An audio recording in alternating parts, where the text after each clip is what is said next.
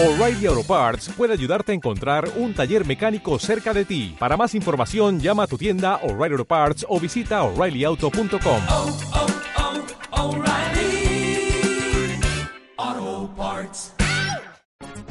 Una y 23 minutos casi y 24 hablamos de ciencia. Saludamos a Joaquín Sevilla de la Universidad Pública de Navarra. Joaquín, ¿qué tal? Buenas tardes. Hola, buenas tardes. Y vamos a hablar de premios, no de ninguno que nos hayan dado. No sé si tú aspiras, yo no aspiro a ninguno de estos, pero algo que está sucediendo, que es actualidad y que creo que no te gusta demasiado, ¿verdad?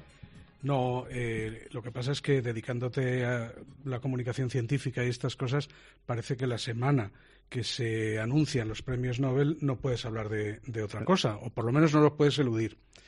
Y yo antes de hablar de los tres que llevamos, el de química que se ha sabido hace un momentito, el de física de ayer y el de fisiología o medicina de anteayer, eh, quería comentar por qué no me gusta a mí hablar de, de estos premios.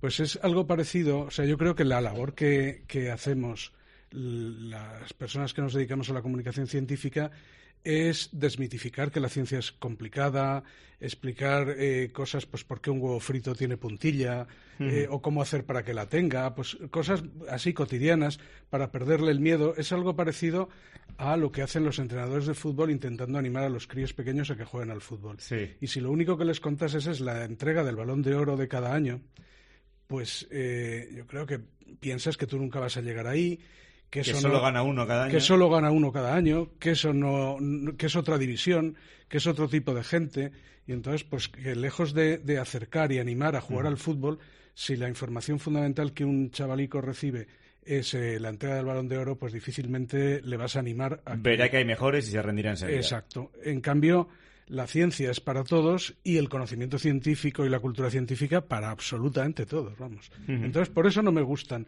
a mí los premios. Y luego, aparte, esa solemnidad... Es verdad lo que dices. Es cierto que hay. Te doy toda la razón en lo que dices, que, que parece como algo a- a- por lo que pelear y no es. Eh, por otro lado, es verdad que nos acerca a los que no estamos metidos, de vez en cuando te recuerda. Claro, es, te o recuerda sea, estas tam- cosas. también tiene la cara buena, ¿no? Y tiene la parte de reconocimiento, que también tiene su parte buena, pero también la mala, porque evidentemente hay mucha gente que lo merece que no se lo lleva. Efectivamente, y encima eh, tiene un, un cierto carácter incluso sociopolítico, porque, bueno, desde hace una década por lo menos, eh, en todo el mundo está habiendo una presión muy fuerte porque reconozcamos a esa mitad de la población, que son las mujeres, al menos, y a los premios Nobel les está costando una barbaridad incorporarse a, a esta cosa que, en fin, que no es que sea de una década, debería haber sido siempre, pero, en fin, Sí. entendemos que la historia es como es, pero bueno, se ha ido dando la vuelta en los últimos tiempos y a estos premios les está costando horriblemente, aunque esta mañana hemos tenido la buena noticia de que hay una mujer, por lo menos, en los premios Nobel de Química. Pues si te parece, repasamos desde el lunes y vamos hacia el presente eh, con esos premios. Sí, porque todos los años es igual. eh, la semana correspondiente, eh, el día de la semana que toca, se va conociendo el de la misma cosa, ¿no? Entonces, los lunes es el de medicina o fisiología, porque puede ser una de las dos cosas, y este año le ha tocado a la- al tema de la paleogenómica, encarnado en un eh, investigador sueco que se llama Svante Paavo o algo así, con dos as, con dos puntos encima de cada a, que vaya usted a saber cómo se pronuncia eso. Eh, una rareza, porque cada vez menos se da el premio Nobel a una única persona, se suelen dar a dos o en una mitad a uno y dos mitad, o sea, a tres, vamos, en, en- en diferentes mitades. Entonces, este caso ha sido uno solo y digamos que el gran descubrimiento de, de esta persona es una idea que ya se ha hecho del dominio público, Sí. que es que los seres humanos actuales compartimos ADN neandertal. Igual esa frase que la habíamos oído alguna vez, que como decía el otro, pues esto dice muy poco, o bueno, o, o diz- o mucho, no sé, según. Dice cosas sobre los hábitos sexuales de nuestros ultra antepasados en los tiempos, porque eh, los neandertales eran una especie diferente. Entonces, en cual, parece que siendo especies diferentes de, de homínidos, pues eh, tuvieron suficiente cruzamiento como para que en el ADN actual pues queden rastros de aquello. Cosa que es mucho más fácil de decir que de demostrar, porque vaya usted a encontrar muestras de ADN, tal, y de saberlo, entonces la investigación es muy sofisticada. Pero bueno, es un tema muy bonito Qué de chulo. paleogenómica que, que ha llegado aquí. Y ayer, Avanzamos al martes, Sí. ayer, el Premio Nobel de Física, eh, pues este se le ha dado la mitad a un austriaco y la otra mitad a dos franceses. O sea, es lo que te decía de- del reparto Sí. 50%, 25 y 25. O sea, tres personas, pero no al, al 33, sino en esos trozos, ¿no? Eh, todo tiene que ver eh, el premio con la información cuántica, eh, con el hecho de que hayan demostrado, mm, o sea, por un lado, el, el conocimiento fundamental de demostrar que la mecánica cuántica, que es muy una cosa muy marciana, muy antiintuitiva, tanto que Einstein le llamaba fantasmagoría a algunos de, lo- de los resultados que hay ahí, de demostrar que no es así porque haya mm, variables ocultas que desconocemos, o sea, que no sea una mala interpretación, sino que es esencialmente así de fantasmagórica en, en palabras de Einstein. Esa es una manera de explicarlo. Eh, el in- invento fundamental o, o el descubrimiento fundamental de Anton Zeilinger, que es eh, Seilinger, que es el investigador austriaco, es el teletransporte cuántico, que es una cosa que, pero a ver si os lo explico, luego me, me oirán los eh, amigos cuánticos. hemos oído Víctor y yo teletransporte y ya estamos con los ojos abiertos pendientes porque esto nos interesa mucho. Y no nos les- queremos teletransportar muchas veces. Lo que pasa es que la materia no, pero alguna información sí se puede Uy. teletransportar. Tú imagínate que tú coges una moneda y la cortas por la mitad, de manera Sí. que la cara quedase en un sitio y la cruz en la otra. Vale. Entonces tú tienes una moneda, la has cortado de esa manera y lanzas uno de los lados, ¿no? Uno de las medias monedas en una dirección y la otra en la contraria. Tú no sabes dónde está la cara y la cruz, pero en el momento que veas que lo que tengo aquí era la cruz, ya sé que la que está a dos mil millones de kilómetros es la cara.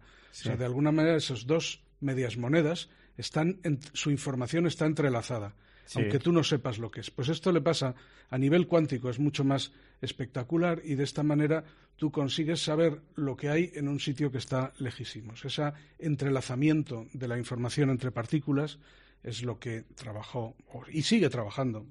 eh, A- acabo, de, acabo de darme cuenta que, claro, que en este tipo de investigaciones tienen que conseguir, eh, lo primero, demostrar, que siempre es muy difícil, pero tienen que demostrar algo para que el mundo científico lo entienda y luego demostrar algo para que lo pueda entender la- las personas que no somos científicas. Porque el ejemplo de la moneda, claro, estaba, estaba pensando, claro, este ejemplo yo lo he entendido, efectivamente, yo veo la cruz y digo, pues la cara estará a saber dónde.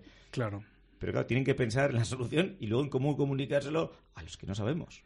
Sí, en realidad es una partícula con spin entero que se de- descompone en dos partículas de spin semientero, uno para arriba y otro para abajo. Me quedo con la moneda. En fin, la moneda Era es, más fácil, sí. es más comprensible, pero, pero no deja de ser tam- también un una aproximación, ¿no? Y bueno, y luego dos franceses, Alain Aspect y John Clauser, que aplicaron, han aplicado ese conocimiento a temas de información cuántica, computación cuántica. O sea, el, el primero es un conocimiento más fundamental, esto segundo es más aplicado, pero todo alrededor de esa fantasmagoría de la intera- de- del hecho de tener dos partículas en lugares muy alejados entre sí, pero que están entrelazadas. eh, en, en el mismo sentido que esos dos cachos de moneda fueron una y por lo tanto eh, si uno es cara la otra es cruz y viceversa, ¿no? Eh, Va por ahí. bueno, por ahí va la cosa. Y el último, que como lo he estado mirando hace un rato, ni siquiera a los periodistas más del ramo les había dado tiempo a entrar en, en grandes detalles, no me sé el- el- más que el titular, ¿no? Eh, se lo han dado el 50% a la científica estadounidense Caroline Bertocci y la otra mitad a otros dos científicos, uno estadounidense y otro danés, eh, que se llaman Barry Sharpless, que es un apellido muy divertido, porque quiere decir sin ángulo, o sea, sería algo así como Romo, pero Ah. en, en inglés, y Morten Medal, el, el danés.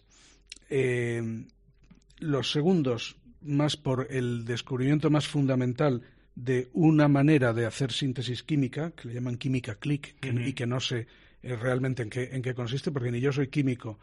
Por eso el de física me pilla más cercano porque soy físico, el de química un poquito menos y encima no me ha dado tiempo a leer nada porque, como te decía, los propios periodistas están rellenando la, Todavía, la- ¿no? la información eh, ahora mismo, ¿no? Pues esa química click y luego eh, Caroline Bertocci que parece que eh, ha hecho una aplicación más, No te detallada. voy a ayudar nada si te digo que es un procedimiento conocido como cicloadición alquinoacida catalizada por cobre. Efectivamente. Ahí se queda, ¿no? Pues ahí se queda. Yo me quedo igual. Eh, pues en este caso, ¿ves? Lo mismo que te aportaba a ti, me aportaba a mí. Esta Esta- reacción se utiliza hoy habitualmente para producir fármacos y nuevos materiales. Exacto, que esto es lo que ha hecho Caroline, aplicarlo a células y a la síntesis de, de moléculas que se utilizan en quimioterapia y que están dando grandes aplicaciones, por lo visto. Quería medir los azúcares de la superficie de las células. Bueno, oye, hay gente muy lista en este mundo. Sí, supongo que a lo largo de lo que queda de mañana... eh, Se irá sabiendo más. La agencia SYNC, eh, en fin, eh, los mm, lugares, eh, el país en materia, ¿no? La, la sección materia del país, el ABC, eh, en fin, las secciones de ciencia habituales de los medios Le irán poniendo y- un poco de luz. irán completando la información, preguntándole a, a químicos y demás, y, en unas horas, pues quien tenga interés que vaya a estos sitios y, conocerá más. Te iba a preguntar, Joaquín, de esto de los premios de los Nobel. eh, ¿Los criterios están claros el por qué dan un premio? ¿O pasa, ya que has mencionado antes el balón de oro, que muchas veces no sabes muy bien por qué le dan a uno o le dan a otro? Quiero decir, eh, estoy muy de acuerdo en. Yo, mira, cuando dan este tipo de premios siempre pienso en que es hay parte de injusticia, ¿no? Porque seguro que hay más gente que, que la merece. Por otro lado, entiendo que es un espaldarazo, ¿no? Un, oye, un reconocimiento a esos que, Claro. que también lo merecen, ¿no? Eh, pero claro, no había caído en lo que dices tú que que puede ser un motivo de que alguien, por ejemplo, Rafa Nadal, ¿no? Entiendo que puede ser un motivo para que la gente empiece a jugar a tenis, pero también tiene que ser un motivo de decir, oye, es que yo no voy a llegar a eso. Claro.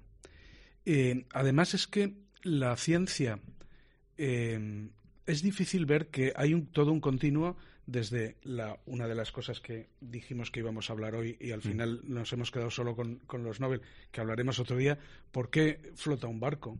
Cuando si en vez de eh, estar el acero así... Con, No, lo, la- que pesa, acero- con lo que pesa. Claro, el acero se hunde y en cambio en forma de barco flota. Pues eh, la, la ciencia que hay detrás de las cosas muy sencillas, muy cotidianas, sea la misma que eh, habla de eso, del entanglement, del spin, de no sé qué, en la mecánica cuántica. La sensación de que eso es muy relevante, mientras que la ciencia del día a día es súper relevante, es la que hace que entendamos las cosas que, que nos ocurren alrededor, la meteorología, la cocina, en fin, todo, todo. El, el deporte, hemos hablado en esta sección de un mogollón de, Sí. de cuestiones de deporte.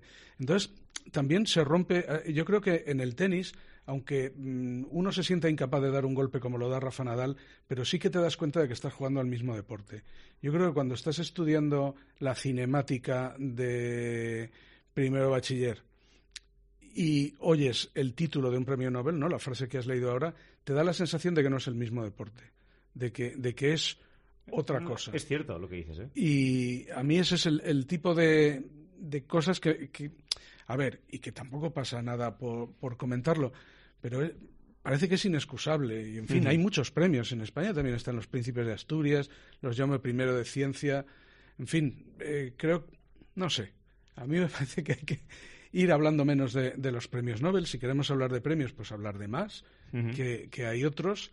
Y, y sobre todo dedicar la mayor parte del tiempo que tengamos a, a divulgación científica, la cultura científica, a la ciencia más cotidiana, más cercana, que yo creo que es la que nos puede resonar más con nuestros intereses, nuestros gustos, hacernos sentir más cercanos a, a ese conocimiento y no esto que es como muy litúrgico, ¿no? Muy de corbata, de, vamos, Sí. de pajarita, de levita, el rey de Suecia. Es todo como, como una liturgia muy alejada, ¿no? De, del De día a día, sí. cuando mi esfuerzo era más de la ciencia en el bar, o sea, de que la ciencia De es una cosa de todos los días de todas las personas.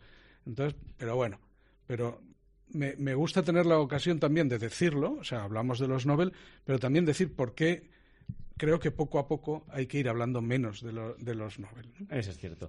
Joaquín Sevilla, como siempre, gracias, un fuerte abrazo y un placer. Hablaremos del próximo día de por qué y cómo flota un barco. ¿eh? Perfecto, en eso estaremos. luego. Hasta luego.